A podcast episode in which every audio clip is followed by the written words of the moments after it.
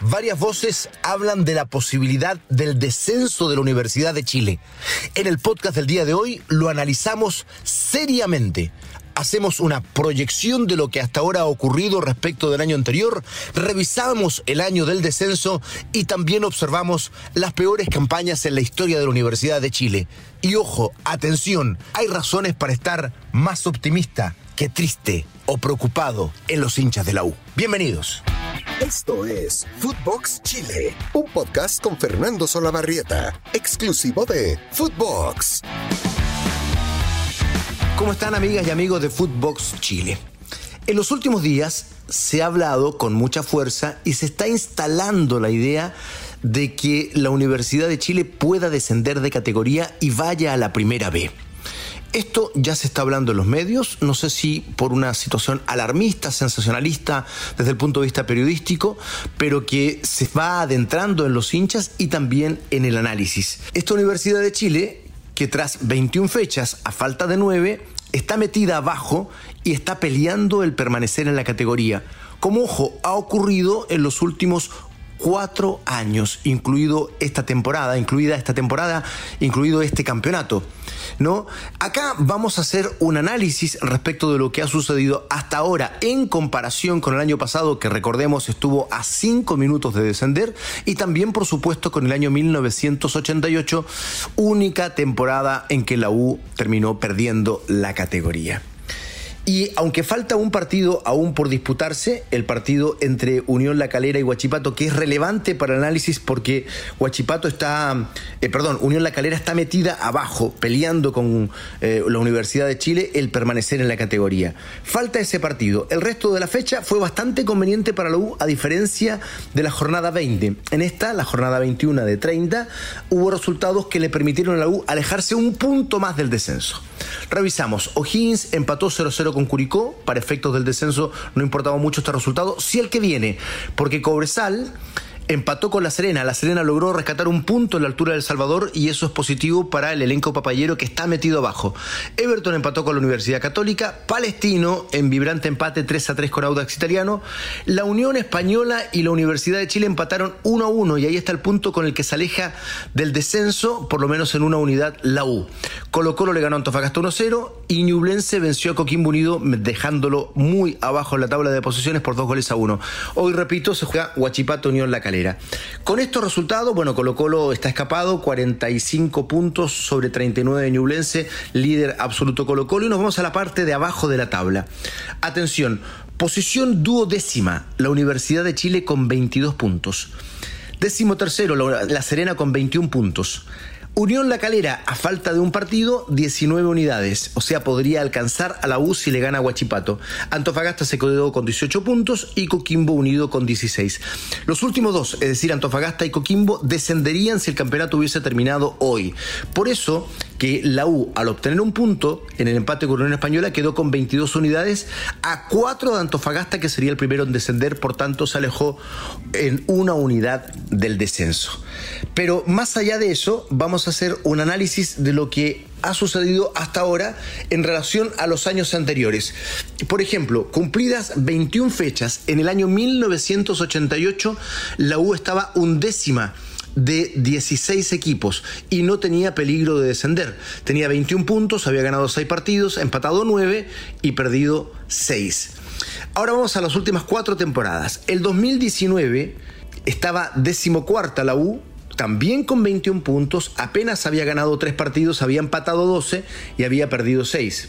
El 2020 terminó sexto en la categoría, pero ahí estaba con un problema del el promedio que le había quedado del torneo anterior donde no había descenso. Ya lo vamos a agregar con detalle esto.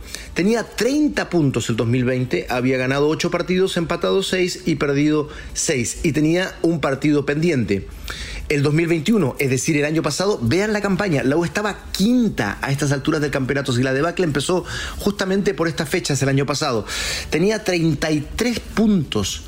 Había ganado 9 partidos, empatado 6 y perdido 4. A partir de ese instante empezó a perder la U al punto de llegar a 13 derrotas de allí al final del campeonato. Bueno, y en este año 2022 está duodécimo con 22 puntos, 6 partidos ganados, 4 empatados, 11 perdidos. Muchos más partidos perdidos que en todas las campañas que hemos revisado hasta ahora. Bueno, ya sabemos, en el 88 finalmente descendió por una combinación de resultados en la última fecha. El 2019, tras el estallido social, el campeonato se suspendió al cumplirse 24 fechas y en dicho instante la U ocupaba el lugar 15 con 24 puntos sobre la Universidad de Concepción que sumaba 23. Eh, o sea, la U tendría que haber descendido, pero finalmente se determinó durante el estallido social que no habría descensos. El 2020 terminó tercera, pero el promedio fue la que la complicó hasta el final, porque como no había descensos el año anterior por el estallido social, el, en la temporada siguiente, es decir, el 2020, se estableció un descenso por promedios y por eso la U sufrió hasta el término del campeonato, más allá de que fue tercero. Y el 2021 ocupó el undécimo lugar sin embargo, en la última fecha estuvo descendiendo hasta el minuto 92. Uno dice cinco minutos de final, claro, los cinco minutos de tiempo agregado en realidad en ese partido dramático frente a Unión La Calera en Rancagua. Después había descendido Guachipato, había descendido Wander, pero a Melipilla se le restaron seis puntos, lo cual alteró la tabla, pero no la ubicación del cuadro azul. Hasta ahí las campañas de lo que había sucedido, de lo que ha sucedido en los últimos cuatro años, más el año 1988, que fue el año del descenso. ¿Cómo iban las posiciones tras 21 fechas en 1988, año en que descendió la U? Vean cómo se alteró y cómo cambió todo en las últimas jornadas. Porque en aquella oportunidad estaba Guachipato octavo, con 23 puntos, noveno Concepción con los mismos 23 puntos, Naval estaba décimo con 22, la U aparecía un décima con 21 puntos, mismo puntaje de Everton, que estaba duodécimo, O'Higgins tenía 17 unidades, décimo cuarto estaba la Unión Española con 16 puntos y descendiendo estaban Valdivia con 15 y Palestino con 13. La U tenía 21, o sea, bastante más arriba. Pero ¿cómo finalizaron las posiciones? Todo se alteró al final. Eh, octavo fue Huachipato con 29 puntos, mantuvo su posesión, lo mismo Concepción con 29 unidades también. Valdivia llegó hasta la décima ubicación con 28 unidades, mismos puntos que Everton que fue un décimo. Naval se quedó duodécimo con 27 puntos. O'Higgins trepó a la decimotercera posición con 26 unidades, mismos puntos que la Unión Española que terminó decimocuarto y descendieron la U, que tenía también 26 puntos, pero menos 8, contra menos 7 y menos 7 de Unión Española y de O'Higgins, y Palestino finalmente descendió con 24 unidades. En la última fecha de este campeonato, de 1988, sus rivales directos que estaban por debajo de la tabla al momento de iniciarse la fecha ganaron. Unión Española derrotó 3 a 1 a la Universidad Católica en San Carlos y O'Higgins, por igual marcador, venció a Huachipato en Talcahuano. La U empató 2 a 2 con Cobresal y terminó descendiendo en una jornada dramática, en aquella jornada del volveremos, volveremos de la barra azul, eh, queriendo proyectar una vuelta a la grandeza que finalmente ocurrió y ese retorno a la grandeza sucedió. Solo jugó un año en la segunda división la U y después comenzó progresivamente a alcanzar buenos rendimientos, al punto que en el 94 y 95 llegó al bicampeonato, la irrupción de Marcelo Salas, las semifinales del 96 de Copa Libertadores, el bicampeonato del 99-2000, los títulos de principios del siglo XXI y, por cierto, la era dorada de la U con eh, Federico Valdés como presidente de Azul Azul. Ya estaba la Sociedad Anónima, fue la mejor época de la Sociedad Anónima con el tricampeonato de San Paoli y la Copa Sudamericana.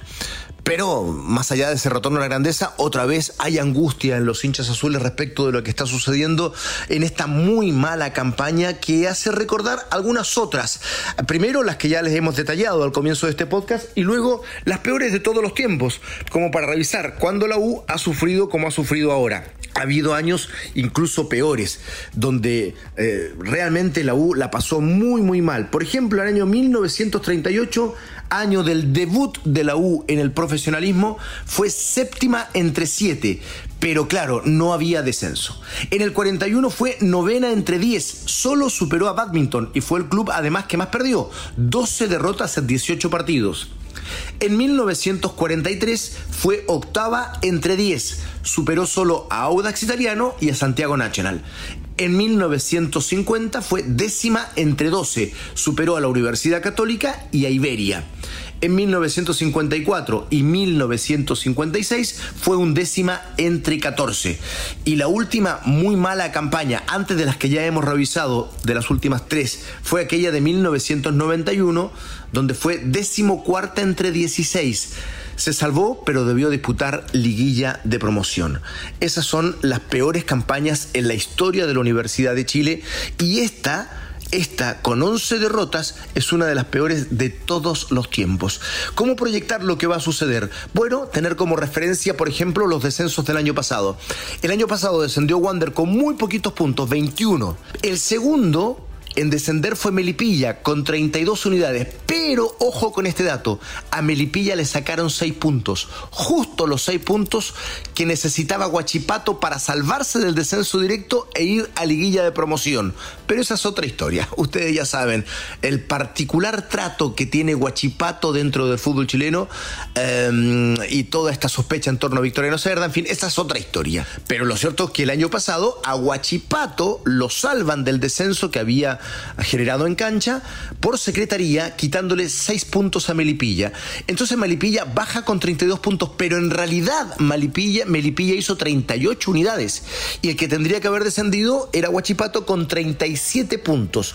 Por tanto, lo que habría que pensar es que un club se va a salvar en torno a los 37, bajemos un poquito la vara, 35 puntos. La U ya tiene 22. Quedan 9 fechas, o sea, 27 puntos a disputarse. Y tengo la sensación, por proyección, por lo que ha ocurrido en los últimos años, que si la U gana 13 puntos más, podría salvarse y respirar aliviada. 13 de 27. Es poco menos de la mitad de los puntos es urgente, evidentemente, que empiece a cosechar. El resultado frente a Unión de este fin de semana, si bien no es óptimo, es un punto que le permite alejarse un poquito del descenso y de esa manera ir construyendo una campaña, primero en torno a las confianzas, a la confianza que este plantel necesita, que se va eso a trasladar al juego y después al resultado. Pero un plantel golpeado anímicamente como está la U, que no puede jugar bien, es difícil que obtenga resultados. Esa es la ecuación que tiene que lograr la Universidad de Chile. La pregunta es, ¿tiene la capacidad individual y por tanto después colectiva de poder obtener esos 13 puntos, de poder generar confianza, jugar bien y ganar? Es la gran pregunta que queda. Por de pronto las matemáticas inspiran cierto optimismo. 13 puntos de 27 no es demasiado que tenga que sacar la Universidad de Chile. Incluso si es que el descenso está un poquito más abajo, podrían ser menos los puntos y da la impresión que este equipo podría sacarlos. O sea, más bien, cualquier equipo podría sacar 12, eh, 13 puntos de aquí al final del torneo. El tema y la gran pregunta es, ¿este plantel de la U y sus capacidades individuales permiten pensar con ese optimismo que las matemáticas sí dan? Lo veremos de aquí al final del torneo. Y sería muy triste que no suceda, porque la primera división sin la Universidad de Chile definitivamente es una primera división devaluada. Es importante que la U pueda mantener su grandeza y mantener la categoría. Las matemáticas dan, el juego dará. Ya lo veremos. Abrazo grande para todos. Que tengan una hermosa semana. Esto fue Footbox Chile. Esto fue Footbox Chile con Fernando Solabarrieta, podcast exclusivo de Footbox.